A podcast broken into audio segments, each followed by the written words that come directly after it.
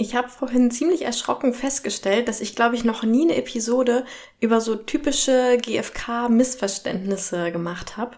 Und das, obwohl, ja, es da so einige Missverständnisse gibt, die oft, äh, glaube ich, dazu führen, dass Menschen, die die GFK zum Beispiel noch nicht so kennen, äh, irgendwie da so sehr allergisch drauf reagieren und irgendwie so äh, sagen, ach nee, ach diese GFK, das ist doch diese komische Methode, wo man dann die ganze Zeit so komisch redet oder auch unter Menschen, die die gewaltfreie Kommunikation eigentlich schon kennen und anwenden, dass die sich dann vielleicht so in irgendwas so reinpressen, was aber ursprünglich eigentlich gar nicht so gedacht war, dass man das unbedingt immer genauso machen muss.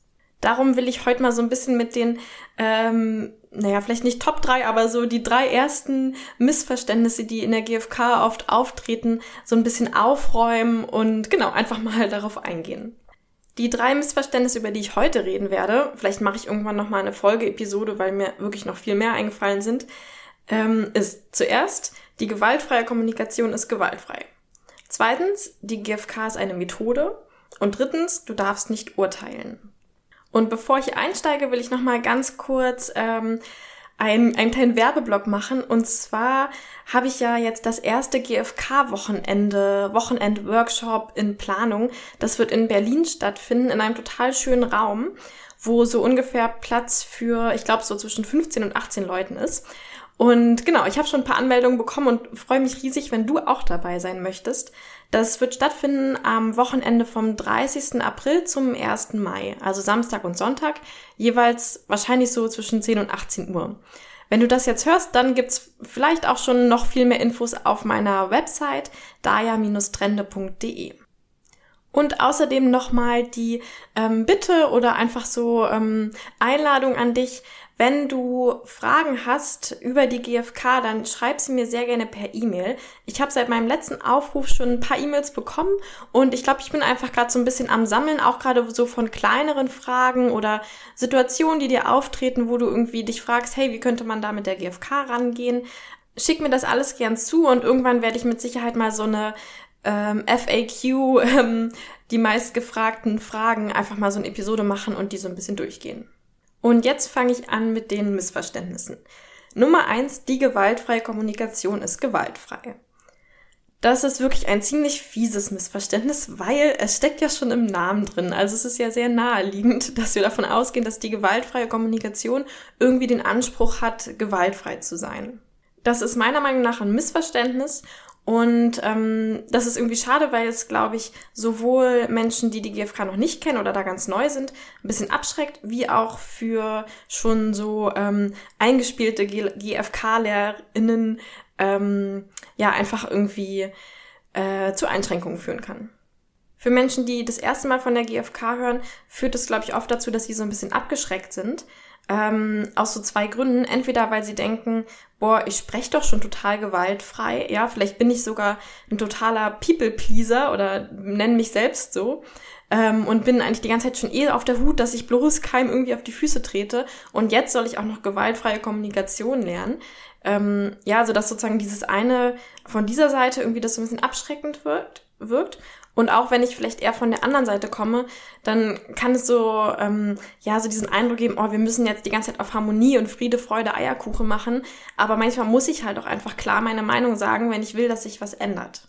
Marshall Rosenberg, also der, der dieses ganze Konzept oder ja diese Haltung und ähm, die Methode irgendwie erfunden und in Worte gepackt hat, der hat selbst ja auch ähm, öfter mal gesagt, dass er, wenn er gewusst hätte, dass äh, dieses Buch, was er halt so genannt hat, gewaltfreie Kommunikation, so viral geht, sage ich mal, oder so viele Menschen davon so berührt sind, dann hätte er sich über den Namen vielleicht noch ein bisschen mehr Gedanken gemacht oder das anders genannt, weil ähm, genau, weil das eigentlich gar nicht so die Message sein soll.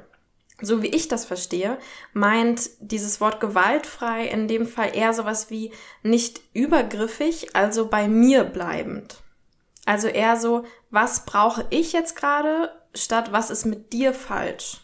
Oder auch statt diesem Wettkampfdenken, wo ja immer irgendjemand ähm, über äh, unterliegen muss und irgendjemand gewinnen muss quasi, ähm, was ja schon so ein ja so ein Gewaltbild quasi erzeugt. Ne? Also wenn einer gewinnen muss, muss der andere verlieren. Das heißt, wir müssen in irgendeine Richtung vielleicht Gewalt anwenden. Stattdessen denken wir in der in der GfK ja eher so Win-Win basiert. Also wie können von allen beteiligten Menschen die Bedürfnisse so gut wie möglich erfüllt werden.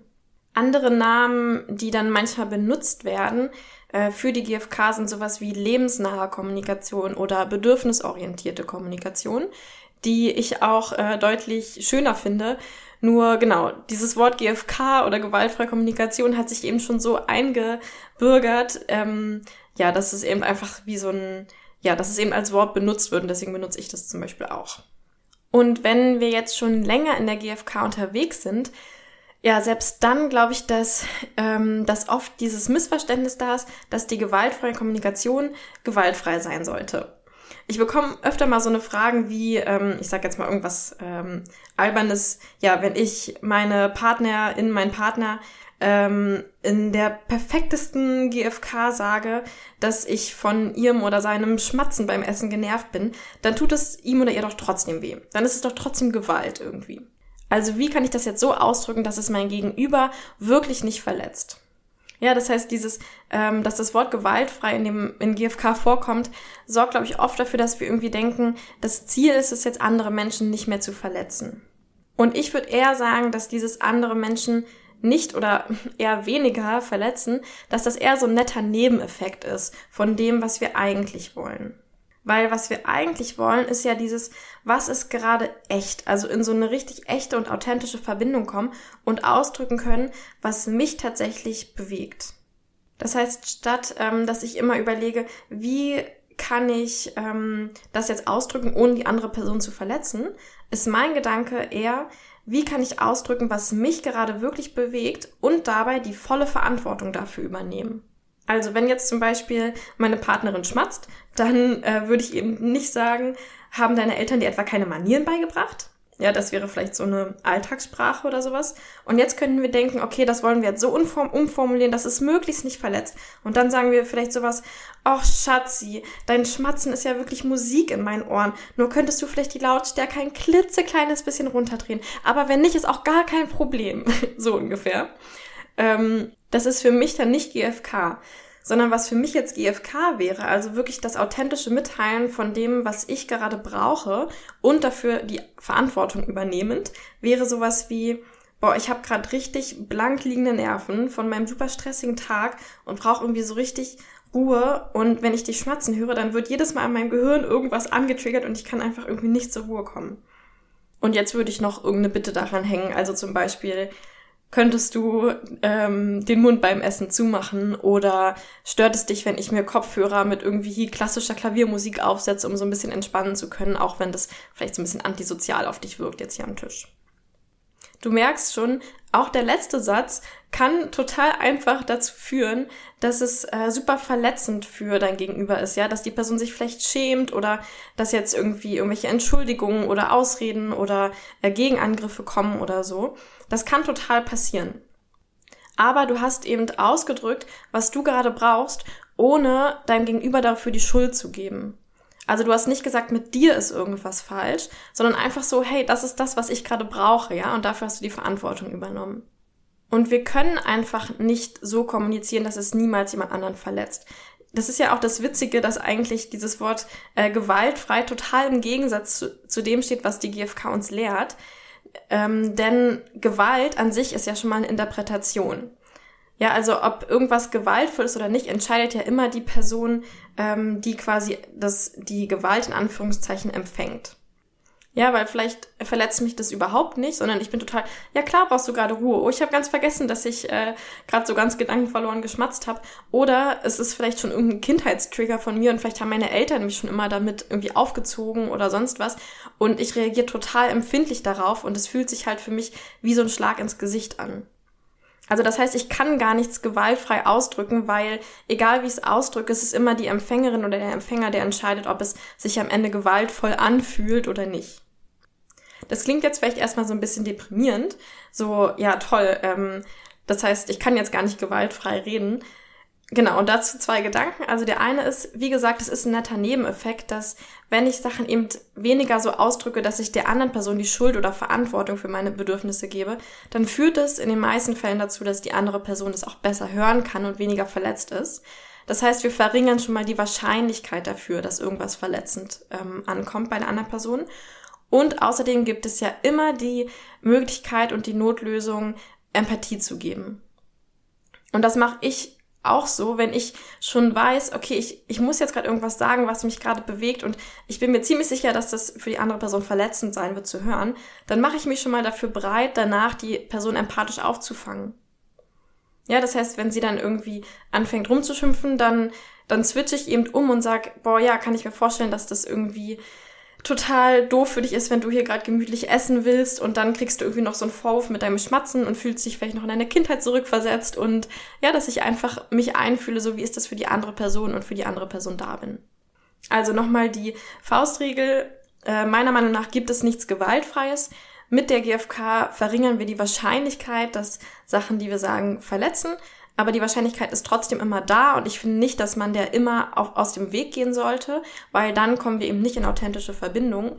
Aber was wir immer machen können, ist, wenn wir jemanden verletzen, können wir die Person danach empathisch auffangen. Oder zumindest empathisch mit der Verletzung sein, die in der anderen Person ausgelöst wurde durch das, was wir gesagt haben. Missverständnis Nummer zwei. Die GFK ist eine Methode auch wieder fies, weil das sage ich selbst ja auch oft genug und dieser ganze Podcast hier ist ja auch sehr methodisch aufgebaut. Ja, ganz oft sage ich ja, in vier Schritten kannst du das und das machen oder ähm, sowas in die Richtung. Das sorgt dafür, dass Menschen, die die GfK vielleicht neu kennenlernen, ähm, dass ich dann oft sowas höre wie, ach ja, die GfK, das ist ja diese total gestellte Art zu sprechen, wo man dann die ganze Zeit irgendwelche komischen Wörter verwendet und sich irgendwie komisch anhört. Ja. Oder ähm, ja, oder zum Beispiel habe ich auch schon manchmal ähm, so ein bisschen das Feedback von Menschen gehört, dass die Beispiele, die, ähm, die ich in meinem Podcast hier bringe, dass die vielleicht nicht GFK genug sind, in Anführungszeichen. Ja, weil die klingen ja gar nicht so, die sind ja gar nicht so in vier Schritten ausformuliert oder so. Genau, und ich glaube, dahinter liegt halt dieses Denken, dass die GFK vor allem eine Methode ist, die man entweder richtig oder falsch anwenden kann. Meiner Meinung nach ist die GFK eigentlich nur ähm, eine innere Haltung. Aber es gibt eben so super tolle, strukturierte, ganz einfache in Anführungszeichen Regeln, äh, Strukturen, Lernhilfen, Brücken in der GfK, die uns eben zu dieser Haltung hinführen. Das ist so ein bisschen wie wenn du eine neue Fremdsprache lernst. Also sagen wir mal, du willst irgendwie Englisch lernen, dann fängst du ja oder hast du vielleicht in der Schule so angefangen, erstmal jedes einzelne Wort auswendig zu lernen und dann die ganzen Grammatikregeln auswendig zu lernen. Und wenn du dann irgendeinen Satz sagen wolltest, dann hast du zuerst dein, ähm, deinen deutschen Satz genommen, wenn du jetzt Deutschmuttersprachlehrerin bist zum Beispiel, und den dann Wort für Wort und Grammatik für Grammatik ähm, ins Englische übersetzt. Das Ziel bei so einer Fremdsprache ist ja aber am Ende eigentlich nicht die perfekten Wörter für, ähm, als Übersetzung für jedes deutsche Wort zu kennen, sondern dass du aus deiner, aus dem Gefühl heraus reden kannst. Also, dass du überhaupt nicht mehr diesen Umweg über ähm, den deutschen Satz gehst, sondern einfach aus dem Gefühl heraus redest. Und dabei ist dann die Grammatik oft auch total falsch. Oder vielleicht benutzt du auch irgendwelche Wortneuschöpfungen, die du dir selbst ausgedacht hast. Das Wichtige ist, dass man dich versteht. Und vor allem ganz wichtig, kannst du dich dann auch, wenn du eine Sprache wirklich muttersprachlich oder so gefühlsmäßig beherrschst, auf dein Umfeld anpassen. Das heißt, du kannst dann zum Beispiel mit einem Kind anders Englisch reden, als ähm, du es vielleicht mit einer Wissenschaftlerin oder deinem besten Freund machen würdest. Und genauso ist es eben mit der GfK. Am Anfang sprechen wir vielleicht nur unsere gelernte Muttersprache und das ist halt die, in der wir oft ja sehr viel anklagen, die Schuld bei anderen suchen, richtig falsch denken haben, ebenso all diese Sachen. Und die müssen wir dann wirklich so Wort für Wort in diese vier Schritte der GfK, also ne, in diese reine Beobachtung ohne Interpretation, dann der zweite Schritt in das Gefühl ohne ähm, ohne das, ohne die Verantwortung für unser Gefühl unserem Gegenüber zu geben, dann in das Bedürfnis, was losgelöst von konkreten Strategien sein sollte, sondern ein abstraktes, universelles Bedürfnis. Und der vierte Schritt ist ja dann immer die konkrete, positiv formulierte, machbare Bitte. Genau, und in diese vier Schritte übersetzen wir dann quasi Wort für Wort unseren eigentlichen Gedanken. Also wenn wir zuerst einen Gedanken haben wie, boah, du rücksichtsloses Arschloch, ähm, dann versuchen wir das ja jetzt normalerweise, wenn wir dann diese Methode der GfK anwenden, Schritt für Schritt in die vier Schritte zu übersetzen. Also zum Beispiel, Wenn du jetzt hier in der vollen Bahn gerade auf meinem Fuß stehst, dann äh, spüre ich da so ein Angstgefühl in mir aufkommen und auch ähm, Schmerz in meinem Fuß. Und das Angstgefühl kommt von meinem Bedürfnis nach körperlicher Unversehrtheit und auch so meinem eigenen äh, privaten, äh, meinem, meiner Privatsphäre. Und darum würde ich dich jetzt bitten, könntest du dich vielleicht so 30 Zentimeter von mir entfernt hinstellen. So, ja, jetzt habe ich so ganz äh, die vier Schritte einmal abgelaufen. Ähm, für den Fall, dass ja jemand in der Bahn mir auf den Fuß tritt zum Beispiel. Und du merkst schon, das hört sich irgendwie so ein bisschen gestelzt an und auch nicht wirklich auf die Umgebung angepasst. Und mein Ziel ist es eben, aus meinem Gefühl heraus, aus der inneren Haltung heraus, dass nicht die andere Person jetzt irgendwas falsch gemacht hat oder böses, sondern einfach nur ich mich selbst jetzt um mein Bedürfnis kümmern will. Und dann könnte ich zum Beispiel auch einfach sowas sagen wie, äh, Entschuldigung, können Sie kurz von meinem Fuß runtergehen? Ja, und das könnte dann auch total GFK sein, weil es eben in dieser, aus dieser inneren Haltung herauskommt. So genau, jetzt sage ich die ganze innere Haltung. Ähm, ich kann ja nochmal sagen, was für mich so die innere Haltung der GfK ist. Da gibt's allerdings ziemlich viele und auch ziemlich viele so Haupt- oder Grundthesen und so. Ähm, für mich ist das oft, wenn ich in die Kommunikation mit anderen gehe, dann ist meine innere Haltung, ich, ich allein bin, und zwar auch nur für meine Gefühle und Bedürfnisse verantwortlich und lass uns jetzt in wertschätzenden und ehrlichen Kontakt gehen und schauen, wie wir die Bedürfnisse von allen beteiligten Menschen hier jetzt möglichst gut erfüllen können. Wenn ich aus einer Haltung heraus rede, du bist schuld oder du bist falsch, du musst dich ändern, dann bringt auch die best angewandteste Methode nichts und ähm, ja, wird sogar eher noch mehr zu Unverbundenheit führen, weil es dann auch noch unauthentisch ist, ja. Also wenn ich einfach gerade fühle, boah, du rücksichtsloses Arschloch, dann und ich das dann versuche in der GFK auszudrücken, dann dann fühle ich nicht nur diesen Angriff, sondern überspiel den dann auch noch mit irgendwas unauthentischem und das ist dann oft so eine richtig explosive Mischung, die irgendwie sehr unangenehm ist im Kontakt. Und ich glaube genau, also wenn ich wirklich nicht, also wenn ich wirklich nicht schaffe, in diese GFK-Haltung reinzukommen, dann ist das, was wir vielleicht brauchen, einfach erstmal Empathie, ähm, weil einfach gerade keine Ressource dafür da ist in mir selbst. Ja, also manchmal habe ich einfach keine Ressourcen, um in irgendeinen wertschätzenden Kontakt zu gehen. Dazu kannst du dir übrigens auch nochmal Episode 28 vom 19. Oktober 2021 anhören. Da habe ich über dieses Ressourcenmodell in der GfK geredet. So, jetzt habe ich ja so ein bisschen über diese Methode geschimpft und will aber nochmal sagen, diese Methode und diese ganz klare Struktur der GfK ist einfach super, um diese Sprache zu lernen. Ja, das ist so wie wenn du irgendwie in ein englischsprachiges Land gehst und noch überhaupt nichts, keine Wörter, keine Grammatik kennst, dann verstehst du erstmal überhaupt nichts und kannst dich auch gar nicht ausdrücken und es bringt dir alles nichts. Und du brauchst irgendwie so eine Brücke, um überhaupt dahin zu kommen, anzufangen, die Sprache wirklich gefühlsmäßig zu verinnerlichen. Und so war das für mich vor allem auch am Anfang mit der GfK. Es ist einfach super toll, diese klaren Strukturen zu nutzen, um das Ganze irgendwie zu verinnerlichen und so neue Pfade im Gehirn zu schaffen. Also ich habe mir das immer so vorgestellt, dass diese, ähm, also meine, meine Alltagssprache, ja, die sehr irgendwie von Urteilen und sowas geprägt war, ist quasi wie so ein ICE, der immer wieder am Gehirn die gleichen Bahnschienen entlang fährt, weil das eben die sind, wo ich von Kindheit an mir beigebracht wurde oder ich gelernt habe, diese Schienen hinzubauen. Und ich mit dieser Methode, mit diesen ganz klaren Strukturen, steige ich jetzt aus diesem ICE aus und gehe wirklich einen Schritt nach dem anderen in der GFK im vier Schritte ab und äh, fange an, mir so neue Trampelpfade dadurch zu bauen. Und das Ziel ist, dass irgendwann da eben neue Bahnschienen liegen und ich dann wieder mit dem ECE da lang rasen kann und das eben ganz intuitiv passiert. Aber für den Anfang ist es eben toll, sowas zu haben, wo man sich dran entlanghangeln kann. Und es ist auch ein total ähm, tolles Feedback-Tool. Denn wenn ich zum Beispiel ähm, nach einem Gespräch irgendwie merke, also wie gesagt, ich bei mir ist jetzt so, dass ich während ich spreche überhaupt nicht drüber nachdenke, jetzt irgendwie in vier Schritten zu reden.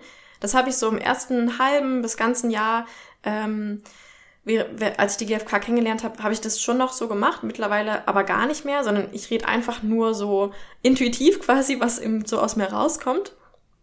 Aber wenn ich dann zum Beispiel danach oder währenddessen merke, hm, jetzt habe ich aber ganz schön oft irgendwelche Sachen gesagt, die eigentlich nicht so mit dieser ähm, klaren Methode der GfK übereinstimmen, dann kann ich noch mal kurz einchecken und überlegen, äh, liegt es gerade daran, ähm, ja, dass ich irgendwie, dass, also dass ich schon weiß, okay, mein Gegenüber versteht schon, was ich meine und dass es gerade so lebendig in mir ist, Oder ist vielleicht gerade meine Haltung tatsächlich irgendwie nicht so wertschätzend? Oder ist meine Haltung gerade irgendwie nicht so GFK? Und dann weiß ich, mh, hm, okay, da wird es wahrscheinlich Zeit, dass ich nochmal kurz selbst Empathie mir gebe oder mir Empathie abhole, weil ja, wenn meine Haltung irgendwie eher so auf so ein, ähm, auf so ein Wettkampf-Ding oder auf so ein Du bist falsch-Ding ähm, gerade so fokussiert ist, dann liegt es wahrscheinlich daran, dass ich eben noch Empathie brauche. Ja, also das heißt, diese Methode kann einfach auch ein tolles Feedback-Tool sein, zu schauen, wenn ich äh, mich jetzt die ganze Zeit wirklich nicht in dieser Methode ausdrücke, liegt es vielleicht daran, dass ich gerade nicht in der Haltung drin bin. Ja, vielleicht mache ich dazu auch nochmal irgendwann eine Episode von diesem, wie komme ich von der Methode zur Haltung oder was sind da eigentlich so die Unterschiede, woran merke ich das? Ähm, eine Sache, die ich jetzt kurz mit reingeben will, weil mir die total geholfen hat, ist ähm, auch so mh, mm, bei meinem täglichen Reflektieren oder Tagebuchschreiben, auch vor allem so in dieser Anfangszeit der GfK, habe ich am Anfang manchmal so überlegt, okay, habe ich die GfK ähm, richtig oder falsch heute angewendet? Ähm, und mir da so Beispiele überlegt, um daran zu lernen. Und irgendwann habe ich gemerkt, ah nee, okay, eigentlich ist die bessere Frage, ähm, war ich in diesem Gespräch ähm, mit der inneren Haltung der GfK unterwegs? Also auch wenn ich gemerkt habe, boah, irgendwie ähm, haben wir uns da gestritten oder weiß ich nicht, oder da habe ich irgendwas gesagt, was irgendwie nicht so in den vier Schritten war oder so, habe ich gemerkt, das Wichtigere ist eigentlich, nochmal im Nachhinein zu überprüfen, habe ich da aus der inneren Haltung der Wertschätzung und des Wohlwollens herausgeredet oder nicht. Und wenn ich immer wieder das reflektiere, dann führt das irgendwann automatisch eben dazu, dass ich das mehr verinnerliche und irgendwie halt wertschätzendere und verbindendere Gespräche habe. Viel mehr, als wenn ich eben immer nur so an der Oberfläche bleibe. Okay, und jetzt komme ich zum Missverständnis Nummer drei, dem letzten Missverständnis für heute. Du darfst nicht urteilen. Darüber könnte ich bestimmt auch, auch nochmal irgendwann eine eigene Episode machen, weil es eine sehr äh, wichtige Schlüsselunterscheidung in der GfK ist. Und zwar ist das die Schlüsselunterscheidung zwischen moralischem und bedürfnisorientierten Urteilen. Also eine Frage, die ich oft bekomme, weswegen ich jetzt auf dieses Missverständnis auch nochmal hinweisen will, ist sowas wie, muss ich jetzt eigentlich mit allem immer okay sein, wenn ich GFK mache? Ja, muss ich immer Ja und Amen zu allem sagen und darf nie irgendwie irgendwas doof finden oder so? Und darauf ist die Antwort auf jeden Fall nein. Was wir tatsächlich in der GfK versuchen ähm, auszutauschen, ist moralisches Urteilen auszutauschen mit bedürfnisorientiertem Urteilen. Moralisches Urteilen verstehe ich so, dass ähm, ich Menschen oder Dinge oder Handlungen in allgemeine Kategorien von richtig und falsch einordne oder einfach generell in allgemeine Kategorien. Während ich beim bedürfnisorientierten Urteilen einschätze, was, was wird gebraucht, um Bedürfnisse zu erfüllen. Ich mache mal so ein ähm, Beispiel. Also, ein typisches Beispiel, was in der GfK auch öfter gemacht wird. Ein Auto fährt eine Straße entlang und du willst die Straße überqueren. So, moralisches Urteilen wäre jetzt, gemütlich über die Straße zu laufen und sich dabei zu denken, boah, dieses doofe Auto fährt aber viel zu schnell.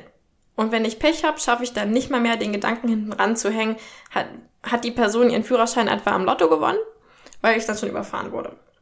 Also ja, das wäre moralisches Urteilen. Ich habe quasi ähm, eine allgemeine Kategorie, nämlich zu schnell oder ähm, die richtige Geschwindigkeit. Diese beiden Kategorien habe ich aufgemacht und ich stecke jetzt einfach das Auto oder die fahrende Person in dem Auto, stecke ich jetzt in eine dieser Kategorien rein. So, du merkst schon, das moralische Urteilen bringt in dem Fall nicht so viel. Ähm, nicht zu urteilen, also gar nicht zu urteilen, ist aber auch nicht der richtige Weg, weil dann läufst du ja auch einfach über die Straße und wirst überfahren. Was wir also in der GfK eigentlich die ganze Zeit wollen, ist bedürfnisorientiertes Urteilen. Das heißt, ich urteile, durch welche Handlungen werden meine Bedürfnisse erfüllt oder nicht erfüllt. In dem Fall würde ich dann vielleicht am Straßenrand stehen und sagen, hm, okay, um mein Bedürfnis nach Sicherheit gerade zu erfüllen, sollte das Auto entweder langsam fahren oder ich laufe jetzt nicht über die Straße. Das heißt, das Auto ist nicht an sich zu langsam oder zu schnell, sondern das Auto ist nur jetzt gerade zu schnell für mein konkretes Bedürfnis, was ich in diesem Moment gerade habe. Wobei man nicht mal das wirklich sagen kann, weil es gibt ja eben wieder noch tausend andere Strategien, um mein Bedürfnis zu erfüllen. Ja, also das Auto könnte auch ähm, eben ganz schnell vorbeifahren. Ich bleib eben kurz stehen und warte, bis das Auto vorbeigefahren ist. So, jetzt vielleicht mal so ein, äh, ein lebensnäheres oder realistischeres Beispiel. Ähm, Genau, sagen wir mal irgendwie mit einer Person, mit der du eine Freundschaft haben willst. Äh, die Person meldet sich irgendwie so, schreibt dir vielleicht nur so einmal am Monat und du hättest gerne mehr Kontakt. Und moralisches Urteilen wäre jetzt sowas, wenn du sagst oder wenn du denkst, du meldest dich zu selten. Also wieder habe ich so eine allgemeine Kategorie aufgemacht. So, es gibt sowas wie sich zu selten oder zu oft oder genau richtig melden. Und da packe ich jetzt die Person rein. Ja, also ich nehme jetzt diese Person und stecke sie in die Schublade von, du bist eine Person, die sich zu selten meldet. Und da merkst du schon, dass das, ähm, dass sowas halt gar nicht funktioniert. Also dieses Urteilen führt auch zu nichts. Ähm, weil abgesehen davon, dass ich damit nicht gerade in der anderen Person hervorrufe, dass sie unbedingt gerne jetzt mit mir in die Kommunikation darüber gehen will und schauen will, wie wir das Problem lösen können, weil eben direkt erstmal so ein Urteil auf sie zukommt, ist es auch so, dass es sowas ja gar nicht gibt. Weil zum Beispiel die nächste Person sagt vielleicht irgendwie, boah, du meldest dich viel zu oft, weil du meldest dich einmal im Monat und eigentlich ähm, habe ich nur Lust, einmal im halben Jahr mit dir irgendwie zu telefonieren oder so. Das heißt, statt diesem moralischen Urteilen würden wir in der GfK in ein bedürfnisorientiertes Urteilen gehen, indem ich zum Beispiel sowas sage wie, ich habe gerade irgendwie so ein Bedürfnis nach so einer Freundschaft, die mir ganz viel Halt und Vertrauen gibt und durch wenig Kontakt wird mir das irgendwie nicht erfüllt. Und jetzt könnte ich vielleicht noch verschiedene Strategien oder Bitten mir überlegen. Ja, also vielleicht bin ich einfach gerade auf der Suche nach einer anderen Person für eine Freundschaft. Ne, das, und dann bin ich eben nicht in so moralischen Urteilen wie, du bist eine schlechte Freundin oder ein schlechter Freund, sondern einfach nur, wir passen gerade nicht zusammen, um unsere Bedürfnisse zu erfüllen. Also, ich urteile super viel, den ganzen Tag lang bin ich nur am Urteilen, denn nur so kann ich eben sicher gehen, dass meine Bedürfnisse auch erfüllt werden.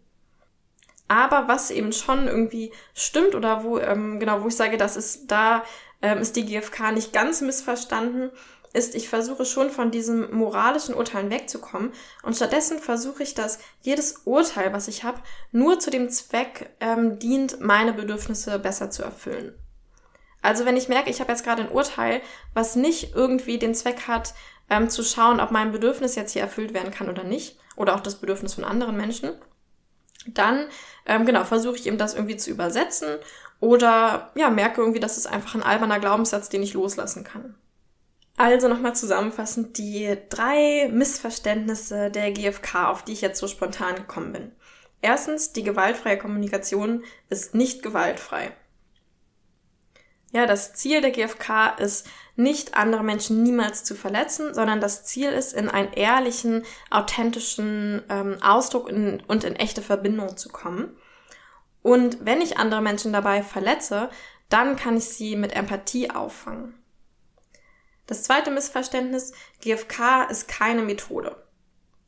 Die Methode ist eigentlich nur eine Brücke oder eine Unterstützung, um am Ende zu dieser wertschätzenden, äh, verbindenden, lebensnahen, ehrlichen ähm, Haltung der GFK zu kommen.